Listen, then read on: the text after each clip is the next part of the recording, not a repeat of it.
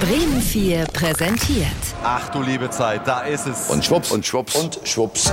Zeiglers wunderbare Welt des Fußballs. zack, zack, zack, zack. Oh Gott. Eieieiei. Der 14. Spieltag Mein lieber Mann. mit Plauze Zeigler. Oh Gott, mein alter Kumpel. Das Spiel der zuletzt gebeutelten Leverkusener gegen den jetzt ehemaligen Tabellenführer Union Berlin endete sehr überraschend 5 zu 0 und war, Eine Begegnung mit zwei völlig unterschiedlichen Halbzeiten.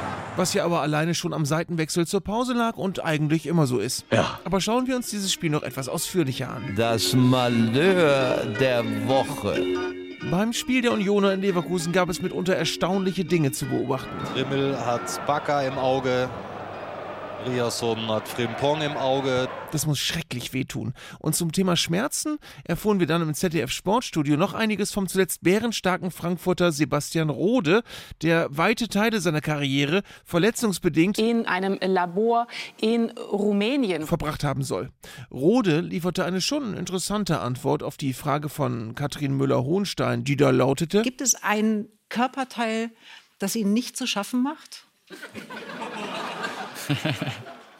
Ähm, nein, es gibt mehrere, die noch gut funktionieren.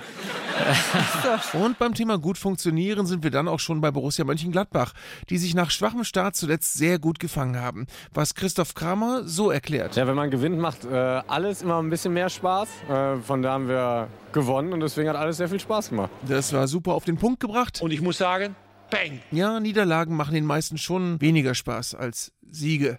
Und wer wüsste das besser als Sky-Experte Lothar Matthäus, der ja seine Profikarriere in Gladbach begann und die Borussia heute auf einem ähnlich guten Weg sieht wie damals. Das ist Borussia Mönchengladbach und ich habe ja auch vor 43 Jahren hier meine Karriere begonnen und das war ein familiäres Gefühl. Da war der Busfahrer dabei, da war die Frau dabei, die die Hemden zusammengelegt hat, die Trikots und so weiter und so fort. Und mit beiden war er später kurz verheiratet, glaube ich. Ja, das stimmt.